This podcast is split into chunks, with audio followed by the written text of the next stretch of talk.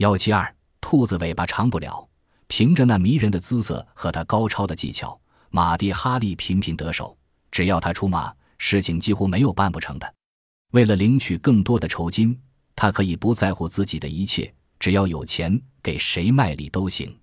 德国人给他钱，他可以设法让法国的某位将军成为自己的情夫。床底之欢之间，有关法国新式飞机和重要机场的详细材料。就轻而易举地成为德军统帅部的参考资料了，而法国指挥部的文件柜里，这些材料却仍旧标着“绝密”字样。为了从法国人那里拿到更多的酬金，德国人的军事机密对于马蒂·哈利来说也是小事一桩。温柔乡里，德军统帅部的机要便成为法国人的作战目标了。据说，马蒂·哈利只用了不到半个小时。德国人苦心研制长达数年之久的潜艇，终于被法国舰艇当作射击和训练的靶子了。螳螂捕蝉，黄雀在后。马蒂·哈利的所作所为，并不是没有被发现。兔子的尾巴是长不了的。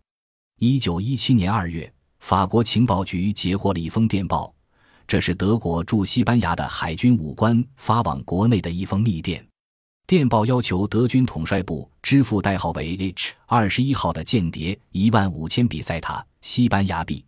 法国情报局经查棚确证，H 二 L 就是马蒂·哈利。震惊之余，决定立即逮捕他。二月十三日清晨，宪兵们包围了马蒂·哈利住宿的旅馆。听到急促的敲门声，马蒂·哈利知道大事不妙。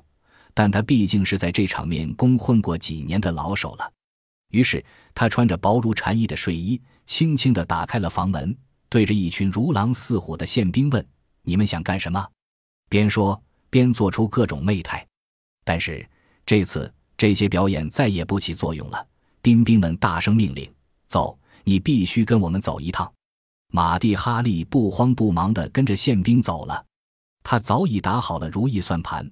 我不是法国人，可以通过荷兰使馆出面活动，免除刑罚。退一步说，难道法国政府里那些与自己有过一段交情的大臣将军们，舍得让自己这样一个美人就此上天堂吗？因而，在公审时，他毫无惧色，将自己的所作所为统统的道了出来。但是这一次，他的如意算盘却打错了。军事法庭决定官判他死刑。马蒂·哈利听到死刑时，急得在被告席上跳了起来，冲着法官大声说：“我对法国是立下过大功的，请取消判决。”一边说，还一边用眼四处搜寻，希望能碰见几个老情人出来为自己说情。但是他最终失望地发现，那些色鬼们一个也没赶到审判会上来。他疯狂地哭着喊着，骂着咒着，但是这又有什么用呢？他终于还是被囚车拉到拉扎尔监狱里，这是专门关押死刑犯和重大罪犯的监狱。